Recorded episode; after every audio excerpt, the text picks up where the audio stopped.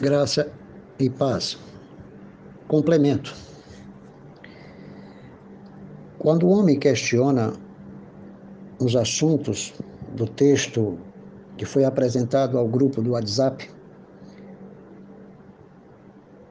e que em seguida fez parte do áudio publicado no Spotify,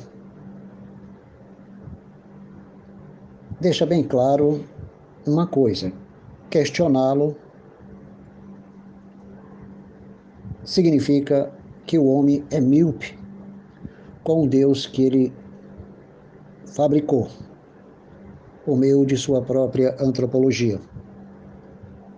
Temos aí a autocrácia do livre-arbítrio, empreendendo o grande esforço humano para garantir a sua salvação. Todos os hábitos armenianos ou de outras seitas na face da terra, considerada cristã ou não,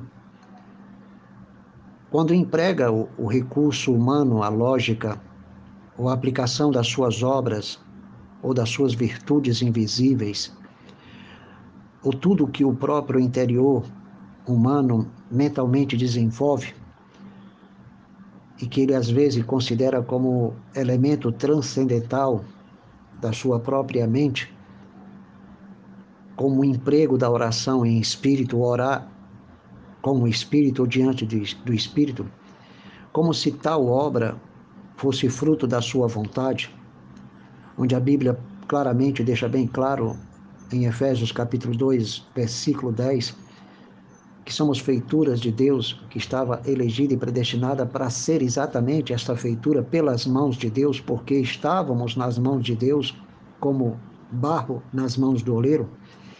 Mas a pessoa esquece que todas as obras que ele adota, que ele admite conscientemente que são elementos que fez parte do seu livre-arbítrio, mas que a Bíblia deixa bem claro uma definição: Deus preparou de antemão estas obras para que andássemos nela, e o homem, quando recebeu Cristo, essas obras se manifestou, mas ele atribui a si.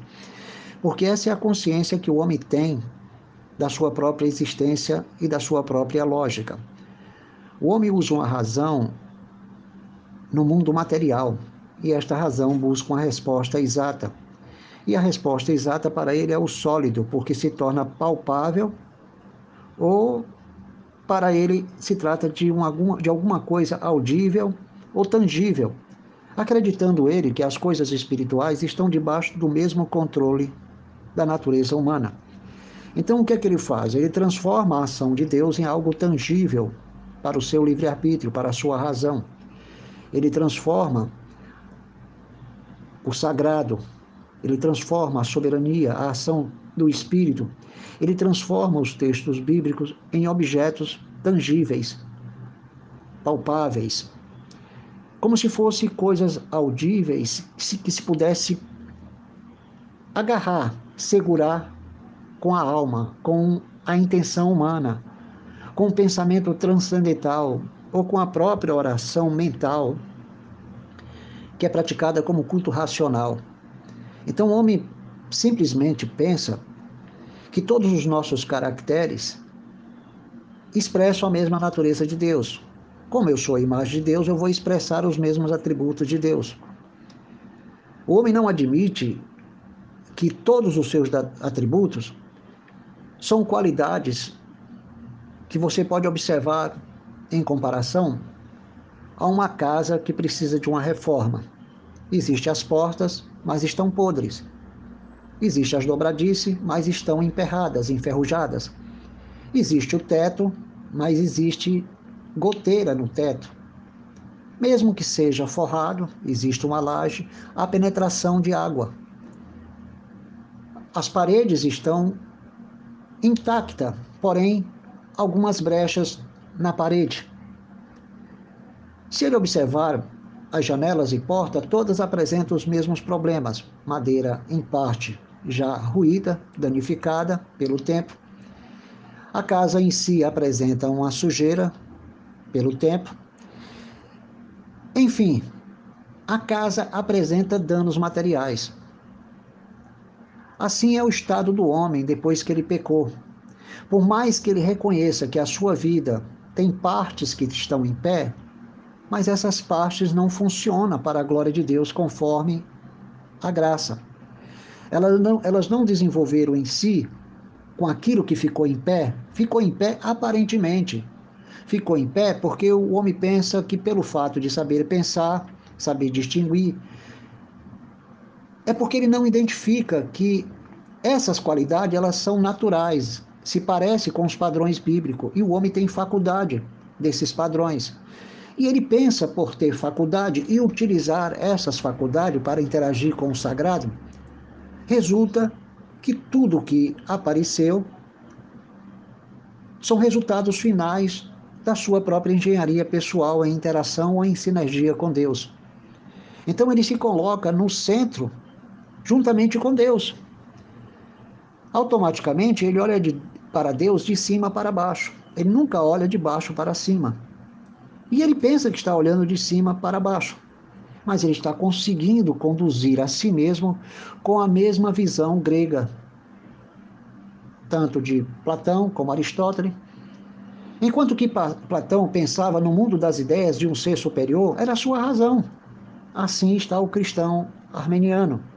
Enquanto que Aristóteles buscava uma prova concreta, uma anatomia concreta dos objetos, diferente de Platão, olhando para as ideias reais, os objetos reais, sendo estudado visivelmente diante dos olhos humanos. Então, para Platão, as ideias são concretas, elas precisam assumir uma forma real para serem observadas.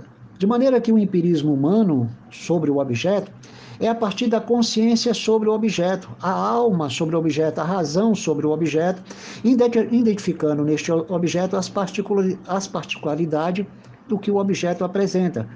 Se essas particularidades são voluntárias ou involuntárias, a razão passa a identificar.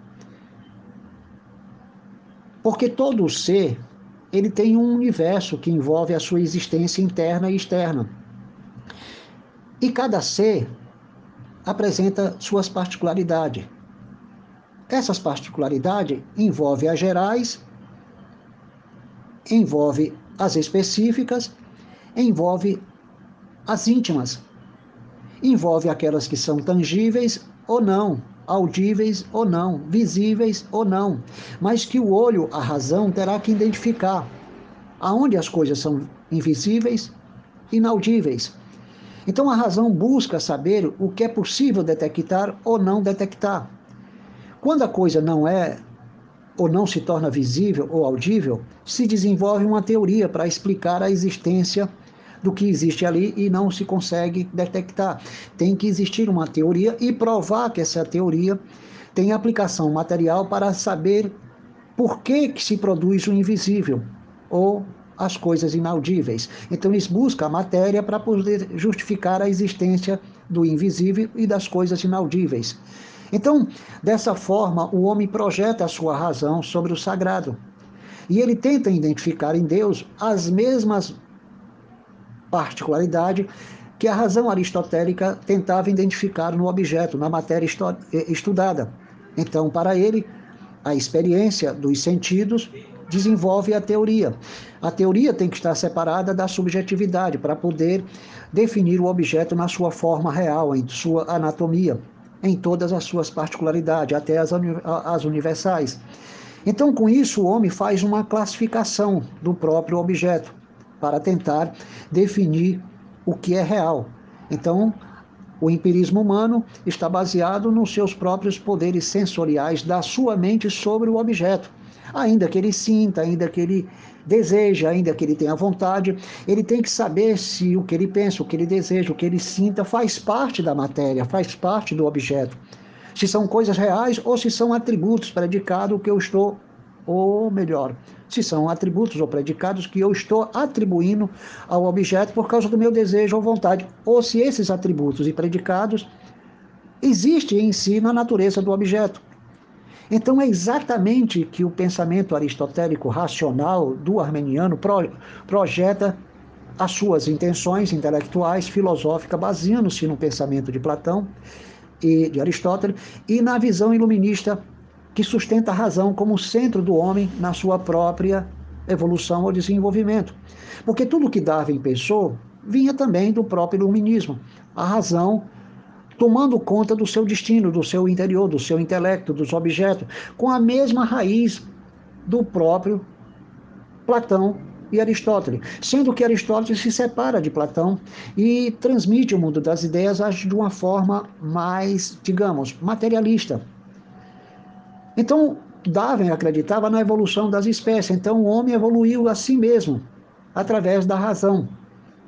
Com isso vem outro pensador que, se não me engano, se trata de Hegel, que o homem descobre o seu eu a partir da sua subjetividade, um tipo de consciência sobre o objeto que ele tem em mente. A fenomenologia do espírito se destaca quando a consciência estuda o objeto da sua consciência e fora da sua consciência.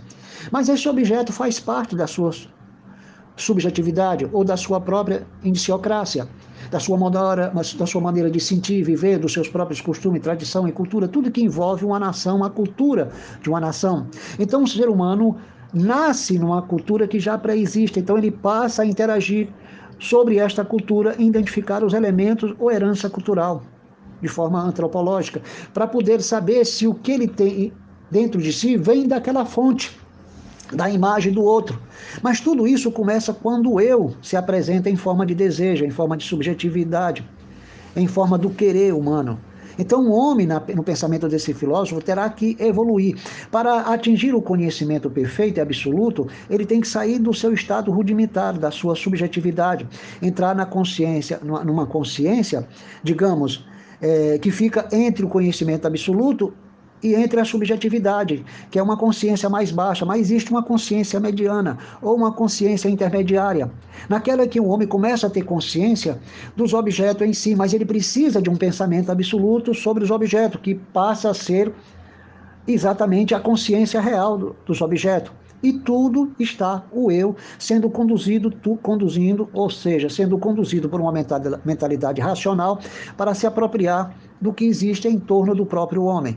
Então, assim, o herminiano evoluiu o seu conceito de fé, ou a sua teologia, ou o estudo sobre Deus, porque a teologia em si, ela é um instrumento, ela é um acessório, ela é uma serva de Deus a serviço da graça.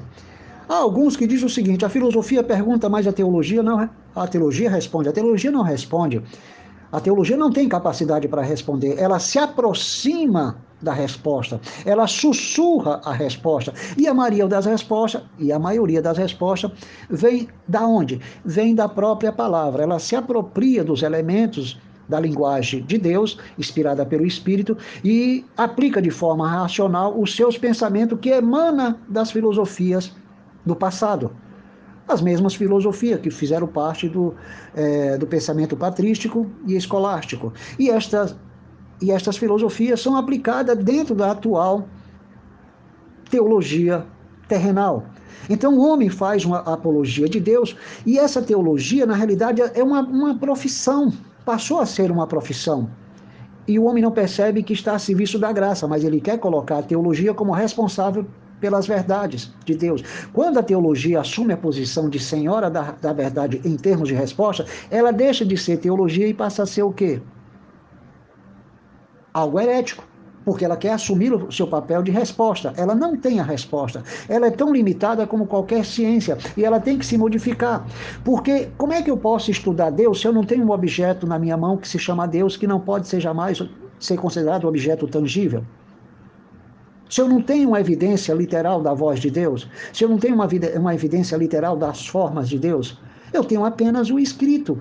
Então significa que eu vou ter que projetar uma imagem, por mais que eu tenha racionalidade, intelectualidade, eu tenho que projetar uma imagem dentro dessas palavras. E essas palavras são que produzem as imagens, porque são atributos e predicados, adjetivo, substantivo, que vai levar o ser humano a materializar uma imagem que ele pensa que é de Deus, mas foi tirada da própria palavra e mesclada com esse fermento intelectual, humano e terreno.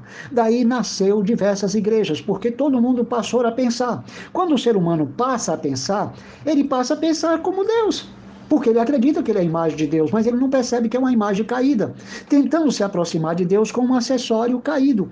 e que ele pensa que esse acessório é dotado de poderes transcendentais para estabelecer uma sociedade um consórcio, uma sinergia com Deus. É a mesma relação que ele tem com a sociedade e com o Estado, porque os elementos da interação da, da, dentro da sociedade, dentro do Estado, são elementos de inclusão e exclusão. Tu apresenta as virtudes do comportamento, você sendo merecedor, então a sociedade o Estado te dão o espaço, mas você precisa apresentar os elementos da competitividade, os elementos da concorrência, os, os elementos para superar o outro. De qualquer maneira, você se torna predador, inconsciente do outro. Por quê? Porque você vai ter que lutar para apresentar os elementos da sociedade, da cultura acadêmica, para poder ser considerado incluso dentro da sociedade de forma democrática. Direito de todos. É um direito na qual a própria sociedade, o próprio Estado não pode garantir como sucesso, com todos os atributos que você adquiriu por meio da razão. Então, isso significa que diante de Deus estabelece a mesma relação. Você busca uma relação com Deus através dos mesmos elementos do pensamento grego para produzir uma inclusão no mundo celestial de Deus a partir de você. Então, você está se colocando diante de Deus para produzir a tua própria inclusão na salvação celestial. Você tem que garantir a sua parte democraticamente.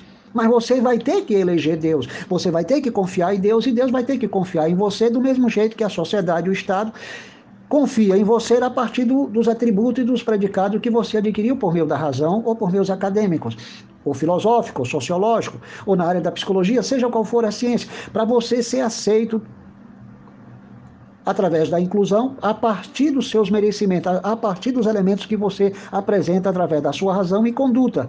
Então não adianta ter razão sem conduta, sem comportamento. Estão casados conduta, comportamento e razão. Sem essa relação, você não terá direito à inclusão, porque existe uma etiqueta que vai definir quais as obras que são reconhecidas pelo Estado e pela sociedade segundo a lei e quais as obras que são recusadas pela lei, pelo Estado e pela sociedade. A sociedade tem uma cultura, tem uma, a sua, uma, uma, sua lei, uma lei social.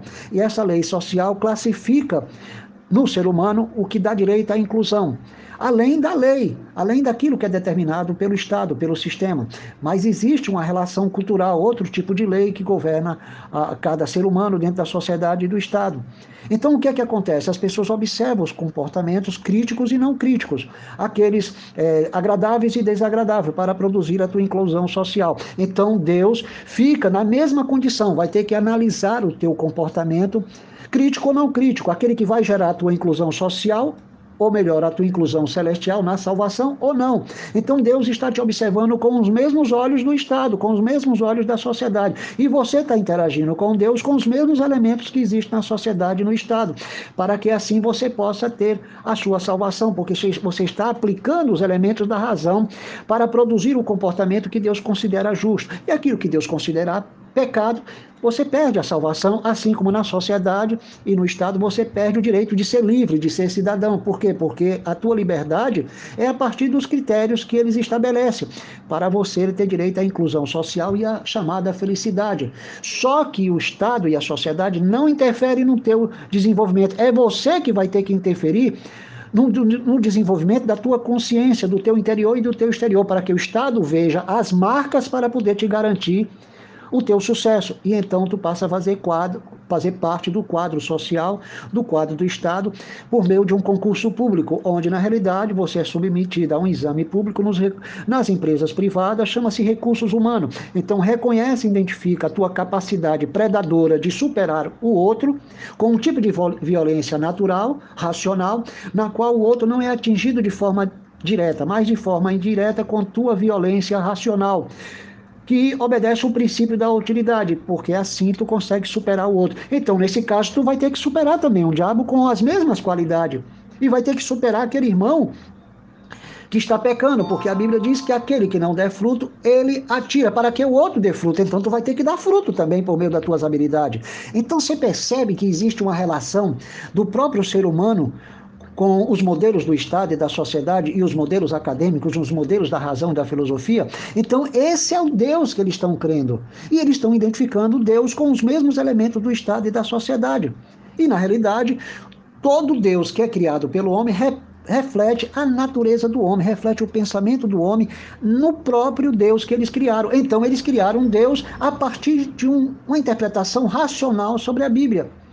Esse é o absurdo do pensamento humano e do apóstata. Olhar para a Bíblia com a mesma visão aristotélica, racional, lógica, humanista, democrática, pensando que Deus vai lhe escolher assim como Deus ou seja, assim como você, como outro tipo, que é um outro tipo de Deus, escolheu Deus. Então Deus vai te escolher também democraticamente. Por quê? Porque Deus vai ter que observar quais são os elementos que geram a tua inclusão no eterno. Então não é salvação por graça, é por virtudes, obras ou qualquer coisa que tu apresenta diante do teu comportamento e dentro do seu interior. Portanto, reflita sobre isso, se na realidade o evangelho que você prega é o da graça ou é o evangelho que eu denomino evangelho evangelho, evangelho. O eufemismo suaviza as palavras para que possa ser aceito como algo real. Mas na realidade é o homem se escondendo com as suas falácias, criando argumento falso que tem aparência de verdade. E a verdade ou melhor, e tudo que tem aparência de verdade engana mais do que a mentira. Então a falácia, é, tendo habilidade por meio da retórica, por meio da oratória, transforma os elementos bíblicos em fundamentos racionais, bem disfarçado com um eufemismo, na realidade que tem como função é, suavizar a palavra por meio de um pensamento racional suavizado como interpretação do sagrado. Então é uma relação do homem com seu eufemismo filosófico, fenomenológico da consciência sobre os objetos sagrados. Pense um pouco sobre isso. Talvez você não alcance a capacidade daquilo que eu estou lhe falando. Por quê? Porque as pessoas não estudam para pensar, estudam para trabalhar. Não estou dizendo que todos sejam assim. E muitas pessoas vão para a igreja, eles estudam para garantir a sua salvação. Eles estudam a palavra para garantir a sua salvação. Essa é a diferença do reformado do armeniano. Graça e paz.